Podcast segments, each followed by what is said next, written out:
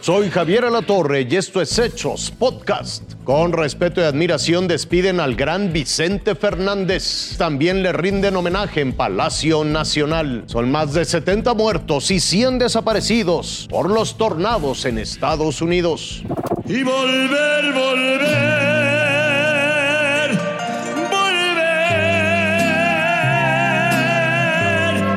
se apagó la voz más potente que el mariachi haya tenido. El corazón del charro de Huentitán dejó de latir la madrugada de este domingo guadalupano en este hospital de Guadalajara donde estuvo internado más de cuatro meses.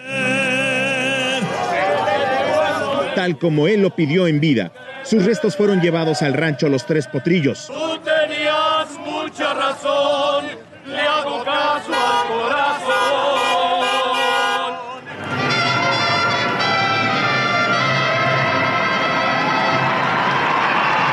Casi a las 7 de la noche, el féretro entró a la arena Vicente Fernández, acompañado de su esposa, sus hijos y sus nietos.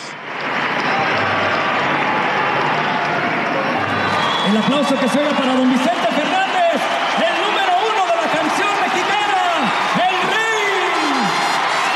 rey. Ahí estaba doña Cuquita, despidiendo al amor de su vida. Más de uno derramó lágrimas cuando Alejandro Fernández cantó a su padre Amor de los dos, abrazando a su madre.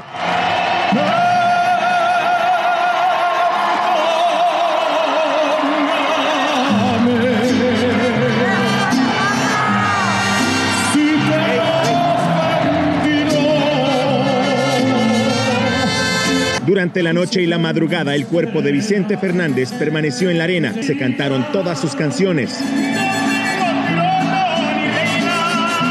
Este lunes, miles de personas rezaron por su eterno descanso en una misa de cuerpo presente. Doña Cuquita agradeció las muestras de afecto de la gente. El potrillo correspondió así las muestras de afecto de todo el mundo. En nombre de la familia Fernández Abarca, les quiero dar las gracias a todos, cada uno de ustedes. Que Dios los bendiga. Gracias Vicente, gracias por todo y por tanto. Descansa en paz. Jorge Muñoz, Fuerza Informativa Azteca. El aplauso fuerte.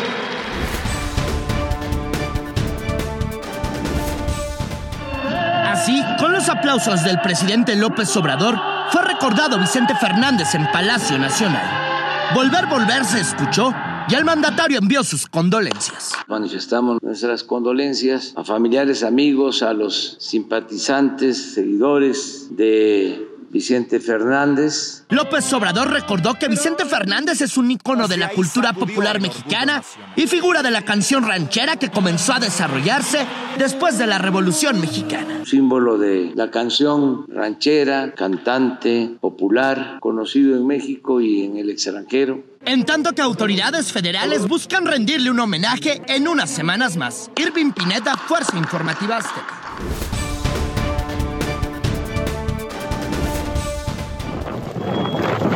La devastación en esta parte de Kentucky es total. Y aquí en medio de la enorme tragedia, hay historias de supervivencia como aquí, en esto, que fue una fábrica de velas en donde el novio de Autumn Kirks murió. Ella sobrevivió y decenas de otros también y no sabe cómo. I could still see him when they yelled take cover, and I don't know what happened, how I got out and he didn't. Ese tornado fue uno de varios que tocaron en el medio oeste durante el fin de semana, matando a docenas. Láminas de metal retorcidas, líneas eléctricas caídas, automóviles despedazados, ventanas destruidas, techos arrancados de los edificios. El grupo de tornados cortó como si fuera un cuchillo a través de estos seis estados. Uno de ellos barrió con el almacén de Amazon en Illinois. El techo se cayó y quedó totalmente destruido en uno de los extremos de las bodegas, donde los trabajadores preparaban pedidos para la Navidad. It's just uh, upsetting, you know, to know that that that's the town that you grew up in and everything, you know, his memories is all gone. Al noreste, en el condado de Hopkins, un tornado desvió un tren de carga dispersando docenas de automóviles. Viviendas y negocios en la zona quedaron demolidos. A lo largo de Kentucky, decenas de miles de personas no tienen electricidad. El gobierno de Mayfield informó ya que los residentes que no perdieron sus hogares podrán estar sin calefacción, agua y electricidad durante muchos meses. Cuando no funcionan los gobiernos hay que decirlo, pero cuando funcionan hay que decirlo también. Y la verdad es que el gobierno de Joe Biden ha empezado a entregar cheques desde hoy, declaración de emergencia desde ayer, equipos de rescate desde el sábado. Se está poniendo las pilas. En Washington, Armando Guzmán, Fuerza Informativa Azteca. Esto fue Hechos Podcast.